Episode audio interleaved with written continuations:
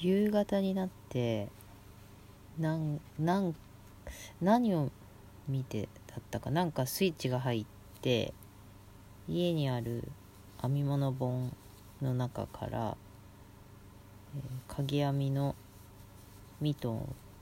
編みました。もうほんと夕方だったからお風呂洗わなきゃとかご飯なんとかしなきゃとかそんな時間になりつつもなんかすごい夢中で編んだんですね。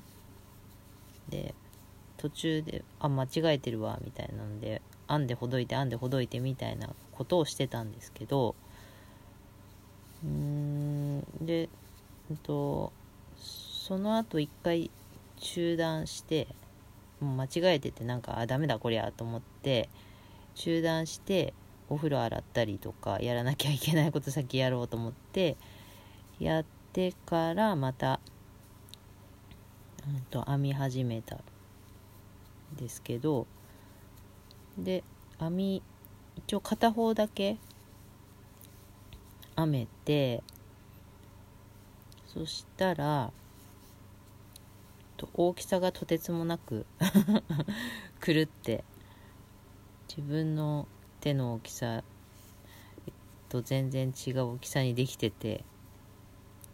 ありゃありゃって感じだったんですよ まあえっ、と途中で確認をすれば多分編み上がる前に気がつけたと思うんですねそのサイズ感的なことは。でまあそれを確認しないまま最後まで編んだっていうところもあるんだけどなんかすごく楽しかったんですよ。あの編み物本はそもそも持ってたものなんだけどえっ、ー、とそうだな編み物本ってうーんなんかその見る時が違うとその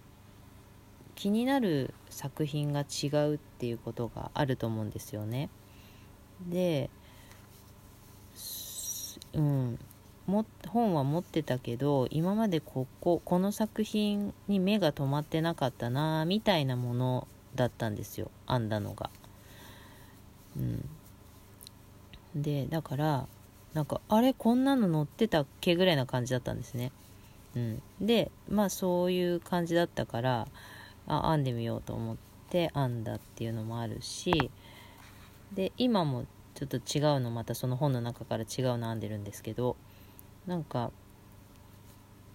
なんていうかしら。ドリルをやってるみたいな感覚？その本の中のなんかナンクロとかありますよね。そういうの。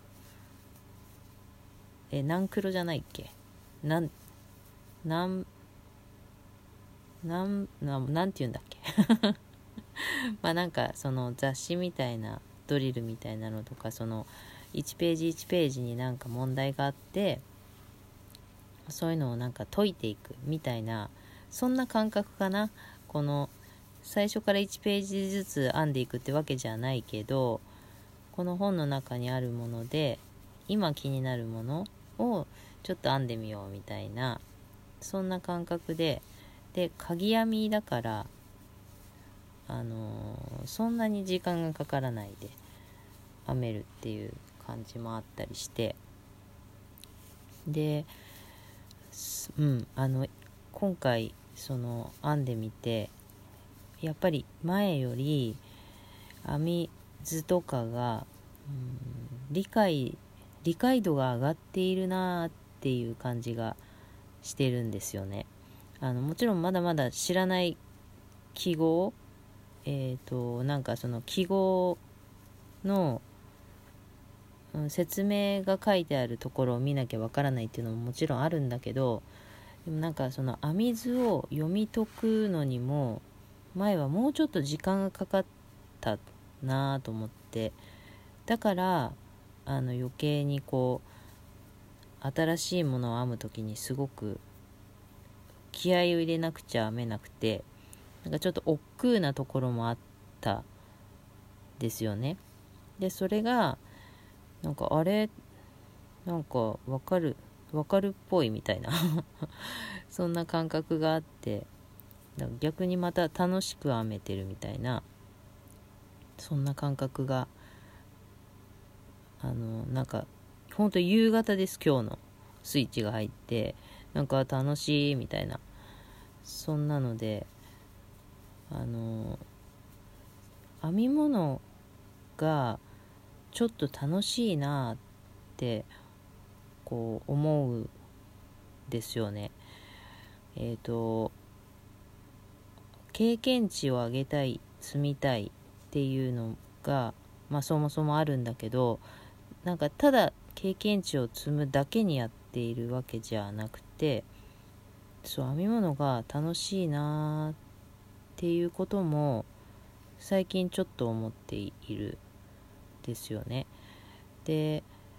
うんとかぎ針じゃなくて棒編みが最近多いということでやっぱり時間がかかる。一つ編むのに時間がかかるみたいなところででそれがまた何て言うか深いというかその時間のかかるものを編みながらその飽き性なところとかあとほどくこととかまあなんかいろんなことをこう学べるというか考えさせられるというかなんかそういったこととかがあったりしてそのメンタル的なものでも面白いなと思ってるんだけど編むこと自体も面白いなと思っていたりしてでそうですね。これが多分うーんとちょっと前にも思ったことあったんだけどなんか動画の中であ編めるものを編もうとか動画で何を編もうとかそういった風にやっぱり考えてしまっていた感じがあってなんかそうするとうんと本当に編みたいもの動画とかも関係なくて編みたいものっていうのとまたちょっと感覚が違ったりとかしてあのこの今今日夕方 急にスイッチが入って編んでるっていうのはこれもカメラも回してないしで編み物本のだから動画にも撮れないかったりもするしなんか本当にただ編むことを楽しんでいる的な感覚なんですよ。なんかああこういうことがやりたかったんだなみたいなことがちょっとうんあの感じているというか。でもちろんミトンの、ね、大きさが全然違うからもうもう一個はもう編まないんですけど 片方編んであこれは大きさが違うよねって言って終わったんですけどなんかそれでもすごい楽しかったみたいな感じでこういうの大事だなーってすごく思っているんです。あの何て言うか子供心的な遊びみたいなこと何をしたら私は楽しいんだろうとか思ったりしてるんだけどいや編み物も楽しいはずなんだけどなーって思ってたんだけどやっぱりなんかこう編まなくちゃみたいな気持ちとか